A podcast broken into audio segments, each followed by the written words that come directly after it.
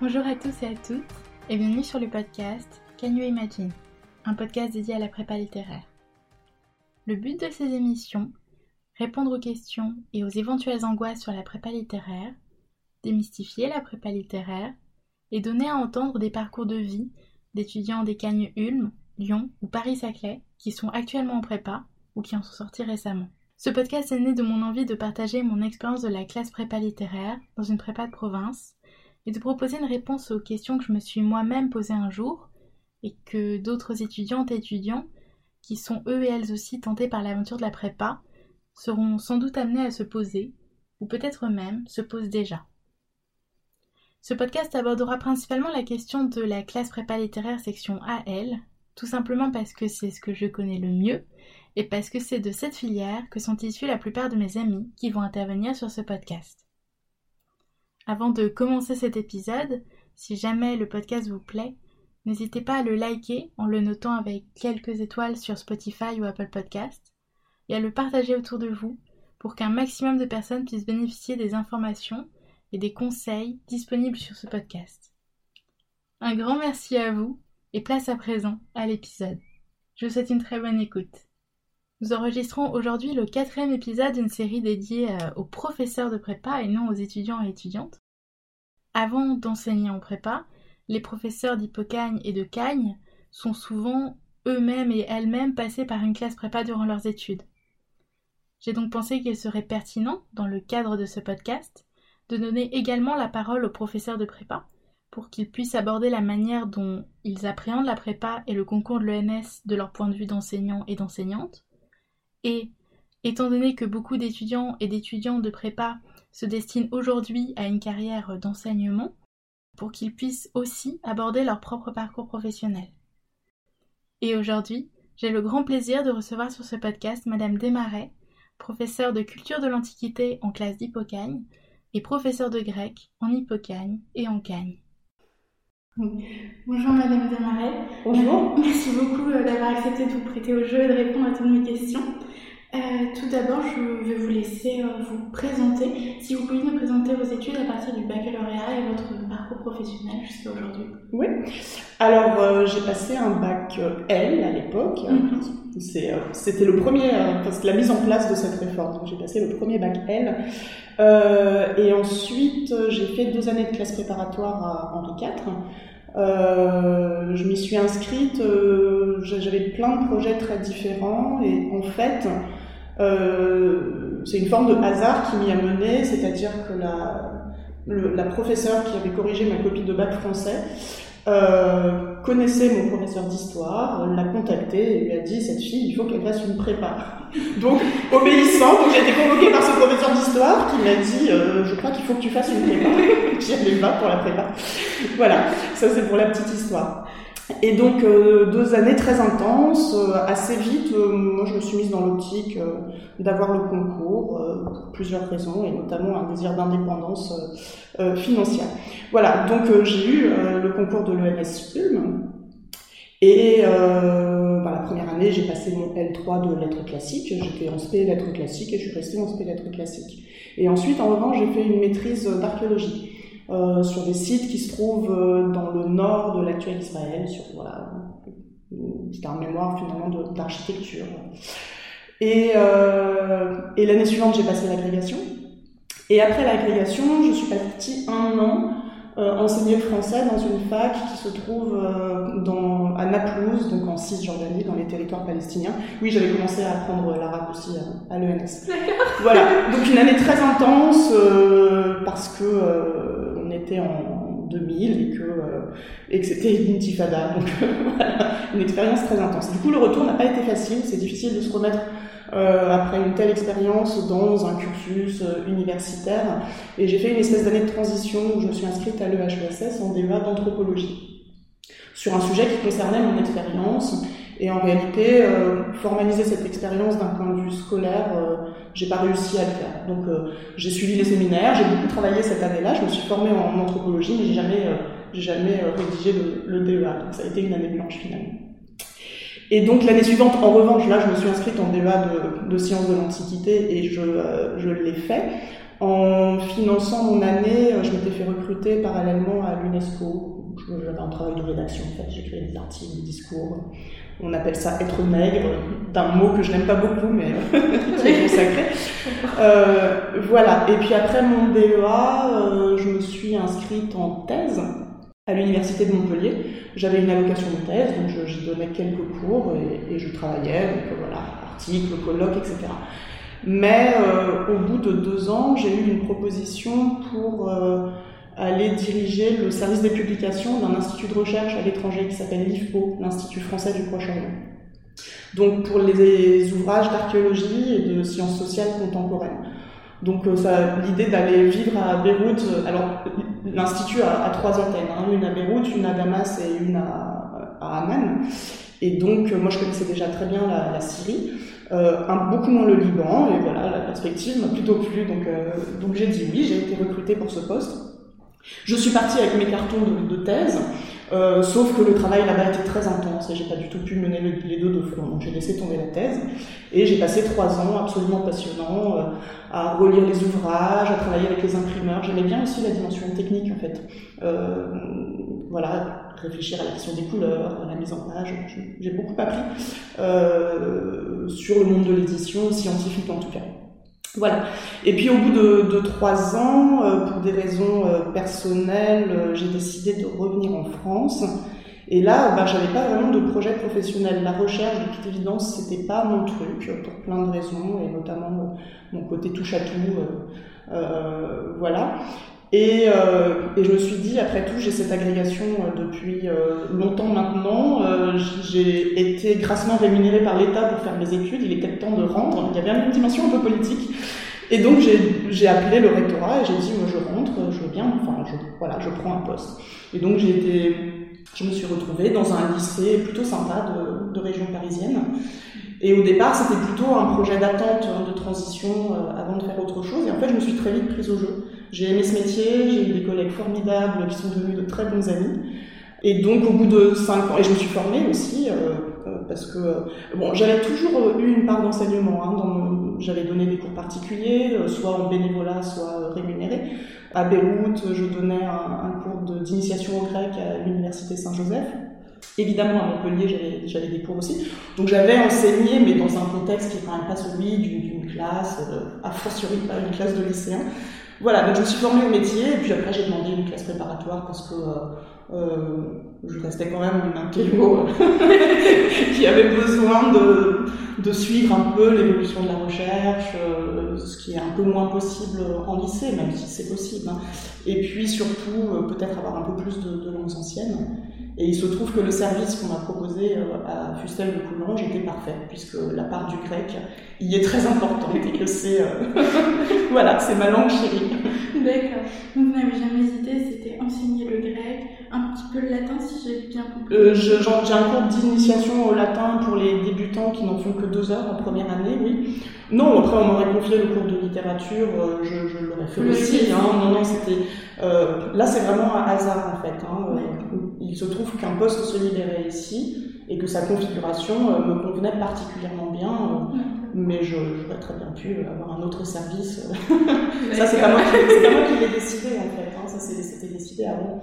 Voilà. D'accord, merci beaucoup. C'est passionnant, je savais pas du tout que vous aviez fait tout ça. Oui, c'est un, un, parcours un peu atypique, il faut bien le dire. C'est incroyable, je trouve ça génial. Et, et j'exclus pas, euh, j'exclus pas à, à, terme de repartir faire autre chose. C'est pas, euh, c'est loin d'être exclu. D'accord.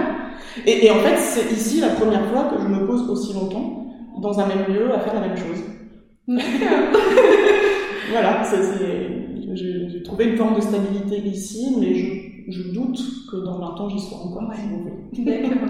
euh, ah, vous avez répondu à plein, plein de questions que j'avais prévues.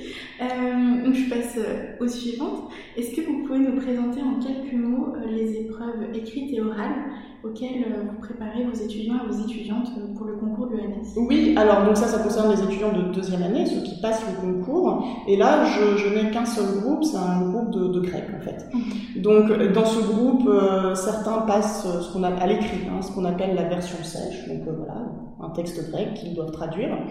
Euh, D'autres peuvent aussi choisir l'épreuve de version plus commentaire.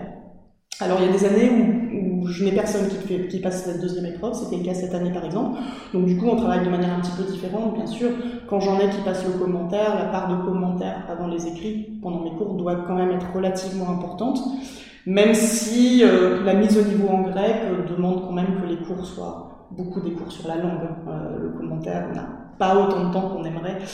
Et à l'oral, c'est une épreuve donc de grec aussi où les étudiants doivent traduire un texte sans dictionnaire, ça va changer ça, euh, à ma grande joie, euh, mais à mon grand désespoir. Jusqu'à maintenant c'était sans dictionnaire, donc voilà, l'enjeu est quand même euh, euh, important.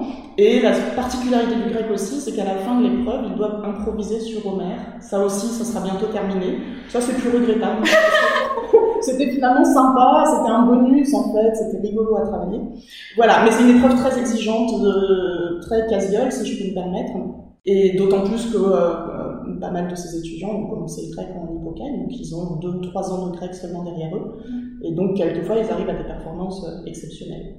Parfois, ils, se plantent.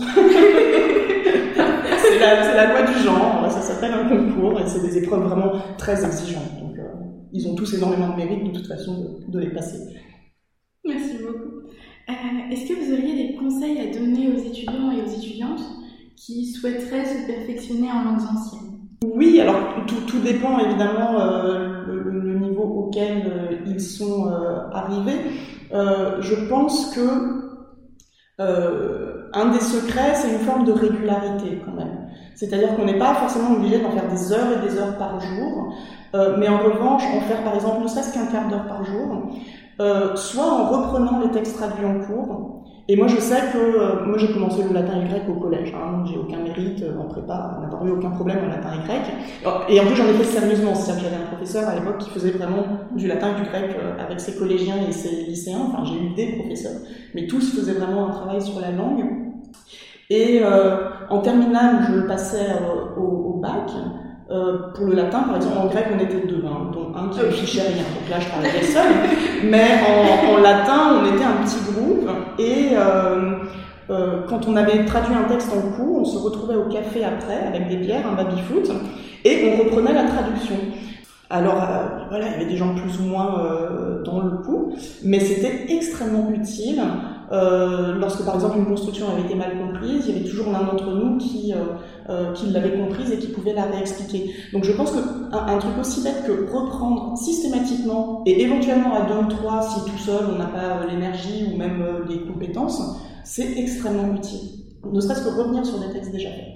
Et après, je pense que L'acquisition du vocabulaire demande aussi une forme de régularité, jeter un, comme en langue vivante, hein, y jeter un coup d'œil euh, un peu tous les jours. Et en parallèle, euh, lire quelques phrases de latin ou de grec tous les jours avec la traduction en face, parce qu'on retrouve ce vocabulaire.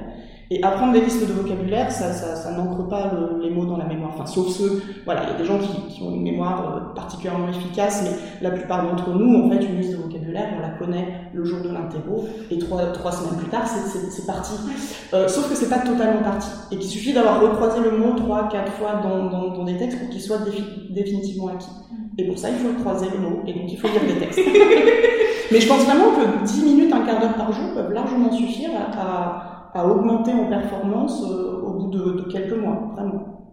Donc régularité et puis aussi travail collectif avec euh, cette, cette, possibilité du coup de s'appuyer sur euh, ce que les autres ont compris. D'accord, merci beaucoup. Est-ce que vous pourriez nous décrire une semaine type dans votre pot de professeur de prépa? Oui, alors c'est pas évident comme question parce qu'elle peut être quand même assez variable, mais disons que moi j'ai 12 heures de cours au total, dont pas mal de cours de, langues anciennes. Donc ça, c'est des cours où les devoirs, euh, c'est des petits devoirs, hein, des interros, des petites versions, etc., sont très fréquents. Donc euh, j'ai euh, systématiquement un certain nombre de copies comme ça, pas longues à corriger, mais c'est juste très régulière et, et, et, en nombre assez conséquent. Donc ça, je m'arrange, je n'avais pas forcément ce réflexe au début, mais je m'arrange pour les faire un peu dans la foulée de, du cours. Mais donc, sur ces 12 heures de cours, j'en ai 5 qui sont concentrés le lundi. Donc, le lundi est une grosse journée.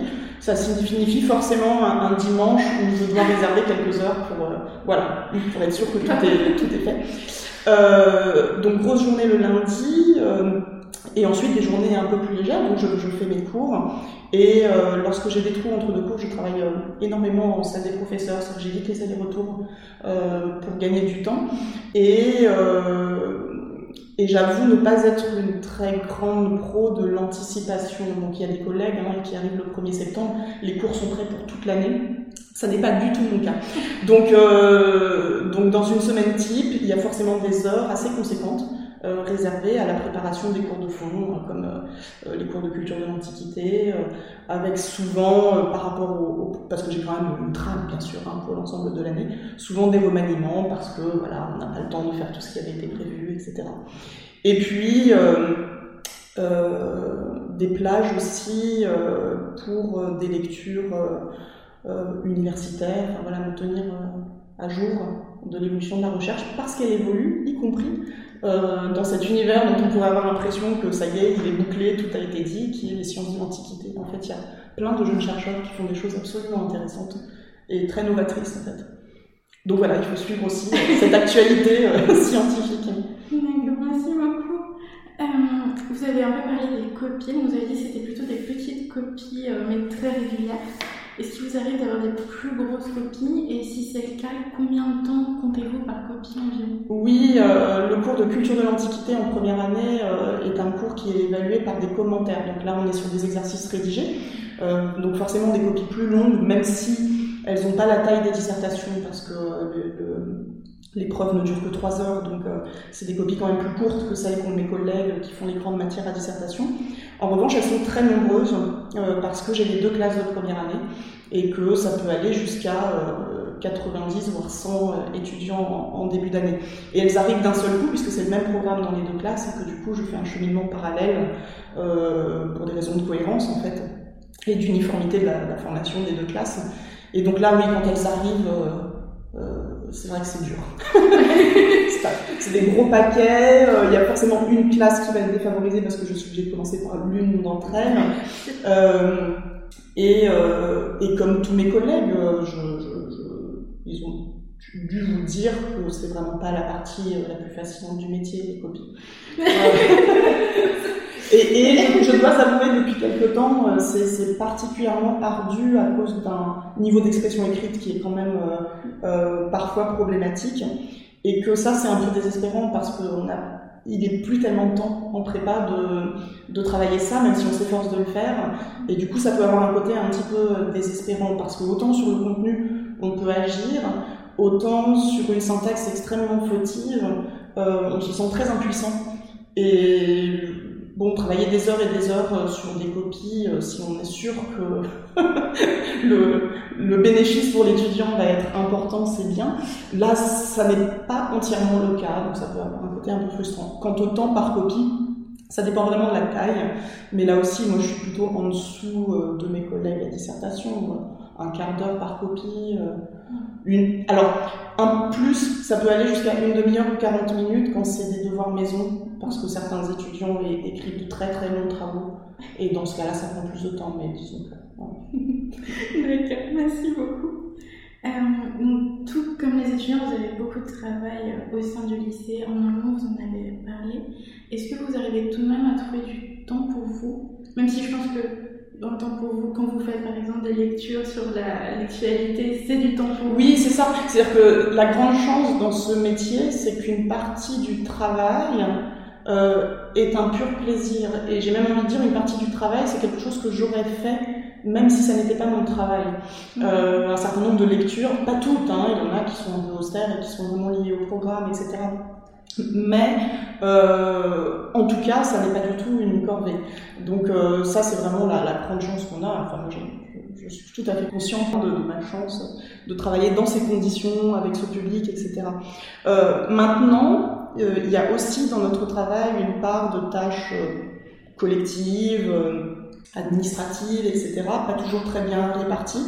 Et, et c'est vrai que là, ça peut arriver que la saturation guette. Et par ailleurs, oui, bien sûr, je garde du temps pour moi, c'est indispensable, mais c'est pas quelque chose qui m'est très naturel. Je dois vraiment travailler là-dessus. Et ça, c'est peut-être une petite déformation liée à mon passé de d'étudiante de, de classe prépa l'habitude de euh, combler tous les vides par du travail, de, de, rentabiliser le temps. Enfin, il y a quelque chose là de, quasi pathologique sur quoi j'ai dû quand même travailler et contre quoi je dois parfois encore me battre aujourd'hui. Mais bon, il de soi que. Et puis, voilà, c'est un métier aussi où nous avons la chance de d'avoir une, une, forme de liberté dans la gestion du temps, c'est-à-dire que, mettons qu'on sache que telle semaine, pour des raisons personnelles, on sera très sollicité en dehors du travail, et ben, il suffit de mettre les bouchées doubles dans les semaines qui précèdent, et on peut dégager euh, du temps euh, pour des choses importantes. Voilà, donc ça va. Mais c'est vrai, c'est vrai qu'il y a des moments euh, où l'intensité est, est, à la limite de l'excès, comme souvent quand on a des métiers passion aussi. merci beaucoup pour votre réponse. Est-ce que vous pouvez nous parler, vous parlez justement de, vos études en classe prépa, est-ce que vous pouvez nous parler un petit peu des changements, des évolutions que vous avez pu percevoir entre la classe prépa telle que vous l'avez connue quand vous étiez étudiante et la classe prépa d'aujourd'hui que vous connaissez en tant que professeur? Oui, alors, euh, bon, il y a des choses qui n'ont pas changé. Hein, euh, euh le, côté pluridisciplinaire, une charge de travail importante, en tout cas quand on a pour objectif euh, les concours. Euh, maintenant, euh, le, deux grands changements, je pense. Le premier, vraiment fondamental, c'est l'ouverture des débouchés en termes d'école. C'est-à-dire que la création de la BEL, donc Banque d'épreuves littéraires, qui permet désormais à des étudiants de prépa littéraire de prétendre à d'autres écoles que les écoles normales supérieures, ça a changé beaucoup de choses. Ça a changé la notation des écrits. Euh, les écrits ne sont plus du tout notés comme ils l'étaient avant. Et du coup, fort heureusement, à de très rares exceptions près, les collègues de classe préparatoire se sont adaptés à cette nouvelle notation et donc euh, on est sorti de ces notes ahurrissantes où on sautait de joie parce qu'on avait 8, enfin je dis qu'on, pas moi, hein, mais, potentiellement, disons, euh, on, pouvait se retrouver dans ce, dans ce genre de, de situation. Et euh, et je pense que ça a un effet psychologique quand même sur, euh, sur les, les, étudiants. On a beaucoup travaillé pour éviter euh, cette espèce de choc. Il existe encore un petit peu, hein, mais en tout cas, ce différentiel entre la notation du lycée et, la prépa a changé. Et c'est pas anecdotique en fait, ça produit des effets psychologiques très importants, je pense. donc, donc voilà, il y a cet effet-là. Et puis, la création de la BEL permet aussi, je pense, de euh,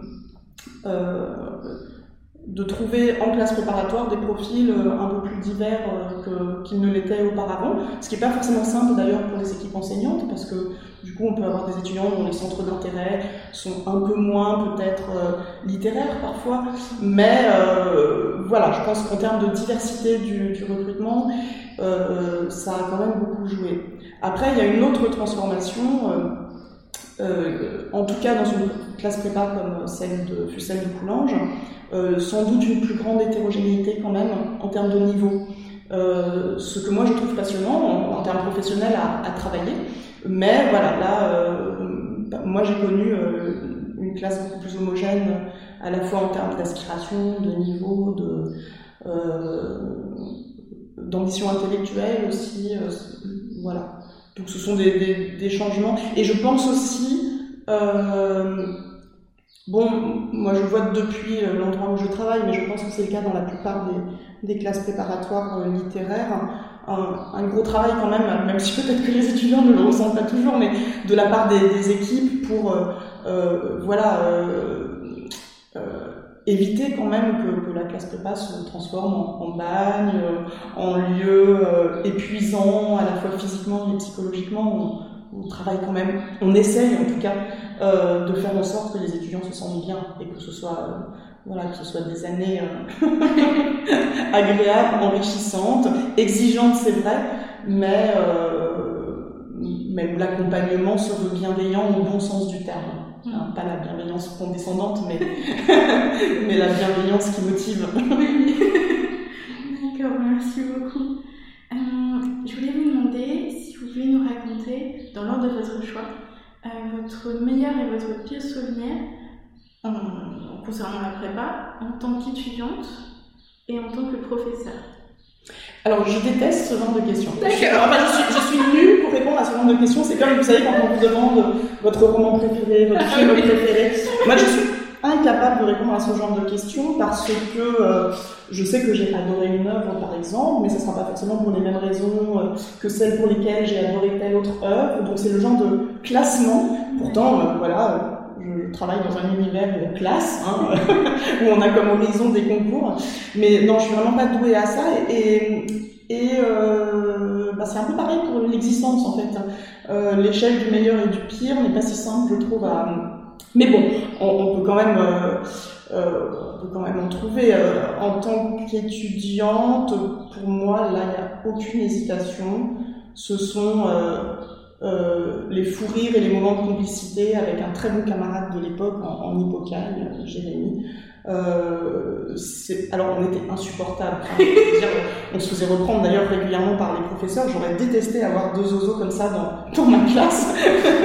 Mais en même temps, en même temps, euh, je pense que les profs comprenaient aussi que euh, cette joie qui s'exprimait euh, était aussi une joie d'entendre ce qu'ils racontaient, c'est-à-dire qu'on avait plaisir vraiment à apprendre tout ce qu'on apprenait. il y avait un petit côté défouloir, je pense aussi, dans, ces fous rires. Mais voilà, ça c'était vraiment des, des, très très bons moments.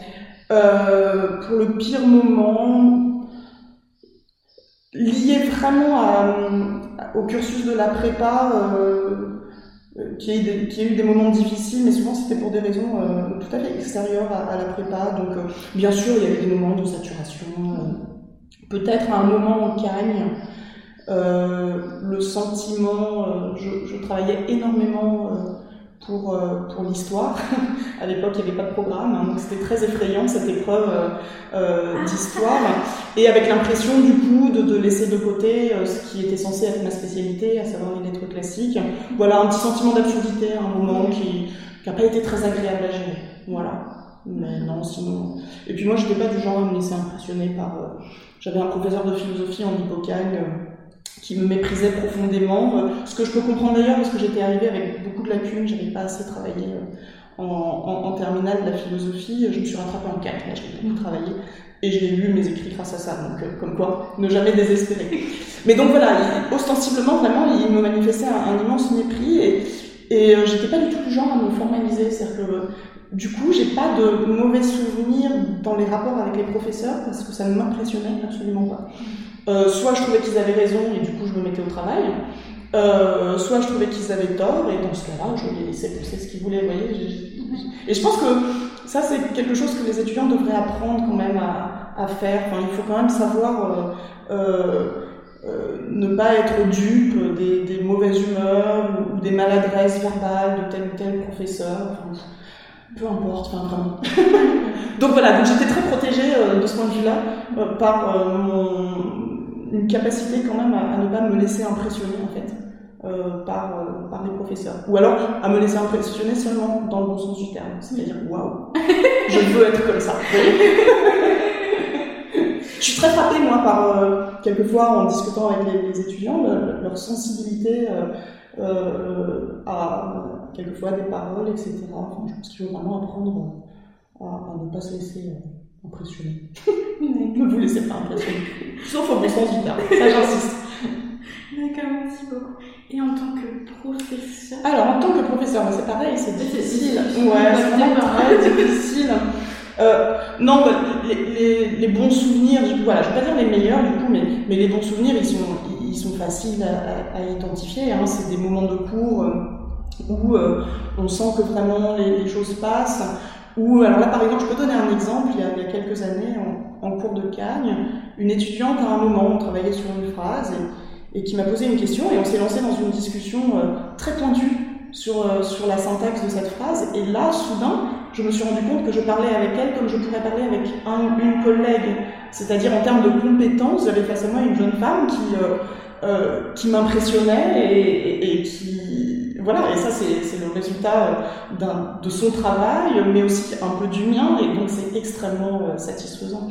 Euh, souvent, bien sûr, les bons souvenirs qu'on a, ce sont aussi les, retours des, étudiants ou, leur réussite même ultérieure, cinq ans après, apprendre qu'un tel passe l'agrégation de, lettres classiques et, et, vous écrit pour vous le dire parce que vous n'y êtes pas pour rien, voilà, c'est toujours très gratifiant.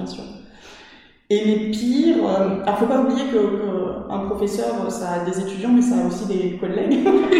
Donc euh, j'ai oublié de dire que parmi les, meilleurs souvenirs, il y a aussi des discussions, des moments avec les collègues qui, qui apportent beaucoup. Et ben pour les pires, c'est pareil, ça peut concerner aussi bien les relations avec les étudiants qu'avec qu'avec les, les, les, collègues, mais je dirais que, mais, là aussi, c'est pas forcément un moment, c'est quelque chose de général dans ce métier. Les moments très difficiles sont ceux où l'on est physiquement ou psychologiquement euh, mal, parce que ça arrive, nous avons des existences comme tout le monde, on peut être malade et on peut aussi euh, vivre des euh, moments difficiles. Et il faut tenir quand même. et ça, c'est vrai que quelquefois, ce sont des heures dont... Après, on, en même temps le métier porte, c'est-à-dire que comme il faut être là euh, et rester quand même agréable, à l'écoute, enfin autant que possible. euh, mais ça, c'est vrai que c'est des épreuves. De, de, tenir deux heures de cours euh, quand, quand, on a une migraine, par exemple. Moi, j'ai été très, j'ai réglé le problème, mais j'ai été très migraineuse. Et, et ça, c'est vrai que c'est, waouh, des moments rudes. Ouais, voilà. Merci beaucoup. Alors, je sais pas si vous allez aimer ma question suivante. C'était euh, vous demander si vous pouvez nous partager un souvenir, une expérience que vous avez eue durant vos années à l'ENS. Comme vous nous avez expliqué que vous avez eu le concours de l'ENS Ulm mhm. euh, en, en carré, en fait, en, carré, tout de suite. Oui, ouais. ouais. oui alors, il y a, là aussi, je pense que euh, il, y a, il y, a, deux éléments dans une scolarité à l'ENS. Il, il, y a évidemment euh, les cours, les séminaires, euh, le, parcours, le cheminement intellectuel que l'on continue et que l'on amorce aussi, parce que la spécificité de cette école à Ulm, c'est que euh, on peut changer de voie, bifurquer, etc. Et donc là, il y a eu beaucoup de moments très très riches.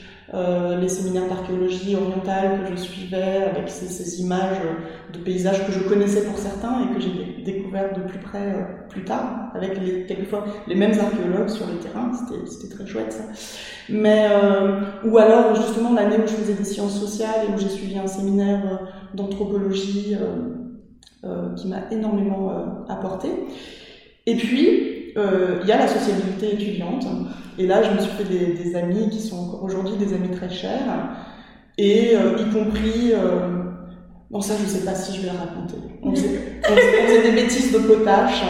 Euh, je, vais le raconter en espérant que personne à, l'ENS n'écoutera ça. Mais euh, on était à un moment une bande de copains euh, qui, qui, étions logés au même étage. Et nous avions eu l'idée très idiote euh, de faire des batailles d'extincteurs. Voilà, donc nous avons vidé assez régulièrement les extincteurs de l'étage. Je n'en suis pas très fière, mais c'est une expérience. Après tout. c'est vrai. C'est pour vous dire que les Normaliens sont toujours très intelligents. Voilà. Bon, après, moi, je me suis fatiguée assez vite de cette vie de campus. Je suis partie au bout de, deux ans. Oui, oui, voilà. Je pense que ça permet de décompresser de la prépa, et, mais il faut surtout pas se laisser enfermer non plus dans, dans cet univers. Vous avez des normaliens qui sont scotchés, euh, qu'on voit errer dans les couloirs 20 ans après. Il faut pas faire ça. il, faut, il faut aller dans le monde. On peut continuer à fréquenter la bibliothèque parce qu'elle est très bien, ça d'accord. Mais après, il faut partir dans le monde. Indispensable. Merci beaucoup. Euh, j'ai encore quelques questions à destination des futurs hippocagneux, mm -hmm. hippocagneuses et, et cagneuses. Euh, Comment présenteriez-vous euh, l'ENS et la classe prépa à un ou une novice? Oui, alors c'est deux questions assez différentes parce que même si le programme de la classe prépa est calqué sur celui des concours des ENS, euh, comme je le disais tout à l'heure, les, débouchés se sont, beaucoup ouverts. Donc on va commencer par la classe prépa elle-même. Bah, évidemment, hein, la grande caractéristique, euh, c'est le fait de continuer après le bac à un niveau euh, très exigeant euh, un nombre de disciplines importants. Euh, donc en l'occurrence, puisqu'on est en prépa littéraire, des disciplines littéraires, la philosophie, les lettres, l'histoire, la géographie, les langues vivantes et anciennes, et éventuellement d'autres options quand on en fait d'autres. Donc euh, ça, c'est euh, euh, quelque chose qui, à mon avis, est particulièrement précieux pour la suite, quoi qu'on fasse. C'est ça qui est assez incroyable avec cette formation.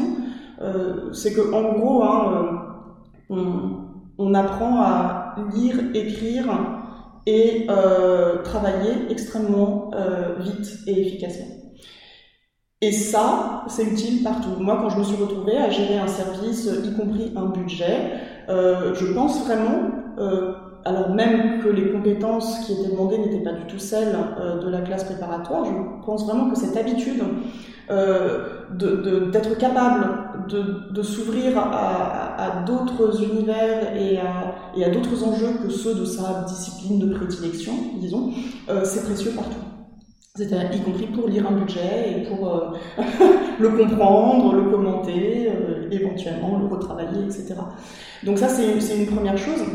La deuxième chose, euh, c'est la structure qui s'apparente à celle du lycée, hein, puisqu'on a une structure de classe, et d'ailleurs on est hébergé par des lycées, et qui permet de créer des vrais effets de promo, des, des, et, de ce fait de créer des camaraderies. Alors bien sûr, on se fait aussi des camarades à l'université, hein, je ne dis pas ça, mais euh, disons que euh, peut-être la capacité quand même à travailler ensemble, euh, euh, l'obligation même de travailler ensemble, puisque vu la quantité de travail, la mutualisation du travail est quand même souvent la meilleure stratégie pour euh, réussir bah là aussi, ça apprend des choses qui sont précieuses après, hein, dans la vie professionnelle, travailler en équipe, etc. Et puis, je dirais aussi le, la régularité des exercices rédigés. Euh, alors avec des longues épreuves hein, de 5 ou 6 heures de rédaction qui peuvent paraître au départ euh, pénibles justement. Hein, euh, quand on doit revenir le samedi pour écrire une dissertation pendant 6 heures, je conçois qu'on ne saute pas de joie. Mais euh, dans la perspective par exemple des concours, notamment de l'enseignement, mais d'autres concours ensuite euh, après, là la formation est extrêmement solide. Et c'est vrai que l'université ne peut pas l'offrir pour des raisons simplement matérielles, organisationnelles, etc. Donc les plages d'examen l'université sont beaucoup plus courtes et la fréquence des exercices rédigés est moindre. Et comme il y a quand même euh, à la sortie du lycée aujourd'hui une petite fragilité, voire quelquefois une grosse fragilité sur la question de la rédaction, euh, je pense que euh, la prépa peut être un atout euh, très très précieux. Quoi que fassent ensuite hein, les, étudiants, même s'ils font quelque chose de tout à fait autre que les fameuses EMS. Et donc les écoles normales supérieures il y en a trois en gros hein, qui ont toutes, alors qui, ont comme point commun de recruter sur un concours très exigeant. Hein, elles sont toutes les trois très difficiles, mais qui ont des identités quand même bien à elles. Hein. En gros, l'ENS de Paris, Ulm, est une ENS qui offre des parcours euh, extrêmement libre au sens où l'on peut, une fois qu'on y est, se convertir, par exemple, aux sciences sociales, alors même que l'on a fait une prépa où la sociologie et l'anthropologie étaient absentes. Alors, il faudra travailler, bien sûr. Hein, on ne va pas vous offrir votre, votre pardon, je parle à on va pas vous offrir votre M2 euh, de sociologie euh, simplement parce que vous avez réussi le concours. C'est pas ça que je dis. Mais euh, en tout cas, la possibilité de se former à de nouvelles disciplines sur le tard, euh, c'est une opportunité que le système français offre finalement assez peu, même s'il commence à l'offrir plus qu'avant. Mais par rapport au système américain, par exemple, hein, où ce genre de parcours euh, est très fréquent, le système français avait tendance quand même à, à, enfermer un peu euh, les, gens dans leur premier choix disciplinaire. Et c'est une école qui se distinguait euh, de ce point de vue-là pas mal. L'ENS de Lyon est un peu moins souple de ce point de vue-là mais elle a une coloration sciences sociales, sciences humaines, qui euh, peut attirer des profils, euh, parfois des profils un peu militants par exemple, enfin voilà. Et une école aussi qui a beaucoup travaillé à un moment, et je pense que c'est encore le cas, sur des orientations vers les carrières artistiques, comme le théâtre par exemple. ça, c'était un, énorme atout de, cette école. Et le NS Paris s'appelait, que je connais moins, campus parisien, donc euh, en banlieue parisienne, et euh, qui pour les littéraires euh, offre des formations intéressantes là aussi en sciences sociales et puis en langue. Et qui est un, mais qui est un campus aussi où la science est, est extrêmement importante. Voilà. Merci beaucoup, c'était super complet. je vais passer peut-être à la dernière question. Mhm. Est-ce que vous auriez des derniers conseils à donner à des futurs hypocagneux ou cagneux à propos de la prépa en général, de ce que vous voulez. Pour quelqu'un qui envisage de faire une prépa littéraire ou qui vient de qui vient d'être pris par Parcoursup et qui se demande comment faire cet été avec ses listes de bouquins interminables qu'il ou elle a reçues. oui. Euh, alors, je, je, tout dépend aussi à partir de quel moment on, on envisage la prépa. Est-ce que c'est en première, en terminale? Mais, mais, mais, ce qui est évident, c'est que euh, toute ouverture culturelle qu'elle passe par les livres, par le cinéma, par le théâtre, par des visites de musées, sera bienvenue. Je pense que euh, vous avez dû vous en apercevoir. On, on est certes en, classe préparatoire euh, dans euh, un travail par discipline, mais en même temps, il est tout à fait bienvenu dans une dissertation de philosophie de parler d'une toile de maître que l'on a vue dans un musée de même que dans une dissertation d'histoire, il est tout à fait bienvenu de parler euh, d'un livre, euh, d'un roman par exemple, qui évoque la, période. Donc euh, voilà, cet enrichissement culturel, alors quelquefois pour des raisons familiales ou, parce que au lycée ils ont eu une équipe enseignante particulièrement volontariste de ce point de vue-là, les, lycéens sont déjà hein, beaucoup dans, dans ce travail-là. Mais pour ceux qui n'y seraient pas encore, il, voilà, il est temps de, s'y mettre. Et je dirais aussi venir avec une vraie avidité de savoir. Il n'est pas forcément question d'être euh, d'être bon, d'être excellent élève. Euh, en revanche, il faut avoir envie. Il, faut se dire, euh, je, veux apprendre, je veux apprendre plein de choses. et ce désir-là, il faut le, le créer et l'entretenir avant d'arriver, je pense. être déjà dans cette démarche, et puis être capable aussi de se forcer un peu. Euh, ne pas s'arrêter au bout de deux pages d'un livre en se disant c'est quoi ce truc pourri?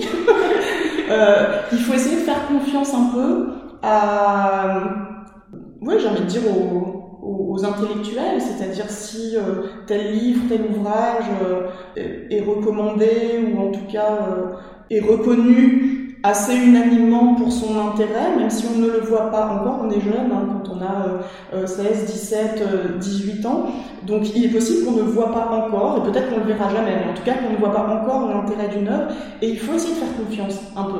Euh, je vais dire aller aux adultes, même si on commence à être un adulte, évidemment, à 17-18 ans. Mais, euh, et donc se forcer un petit peu.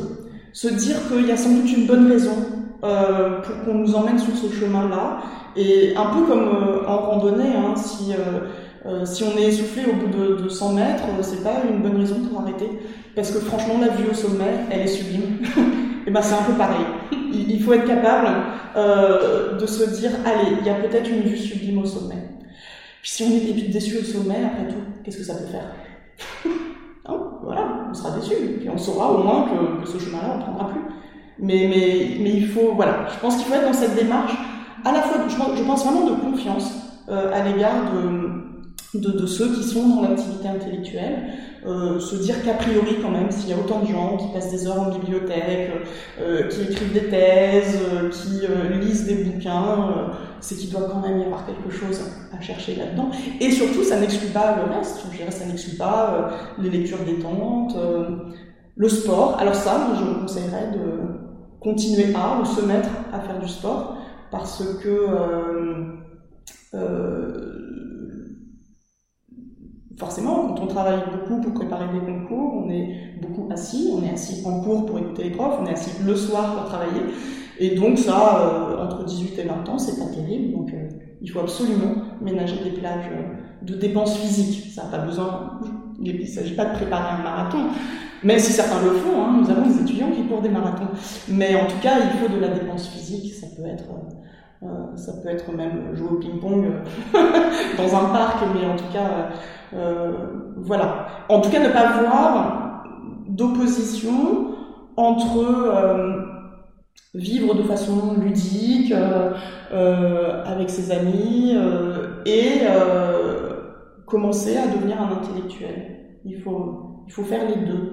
C'est, en tout cas, euh, le mieux, c'est de faire les deux. Après, chacun ensuite construit son existence.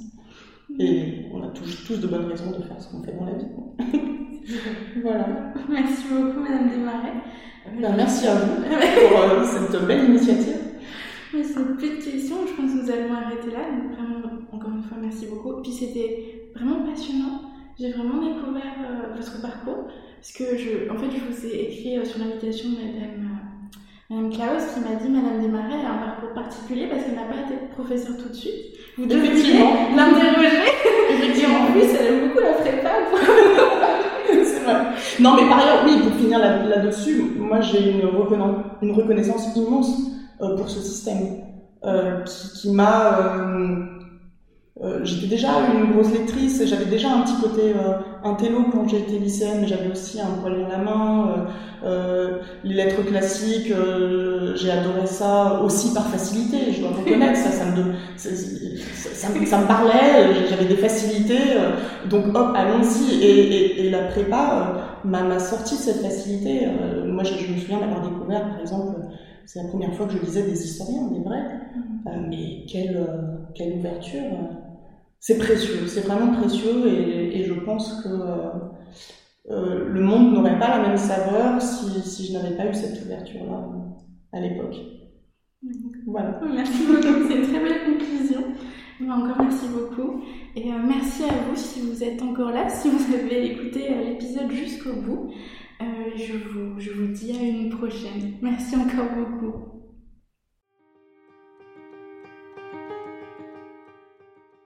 Merci beaucoup d'avoir suivi cet épisode.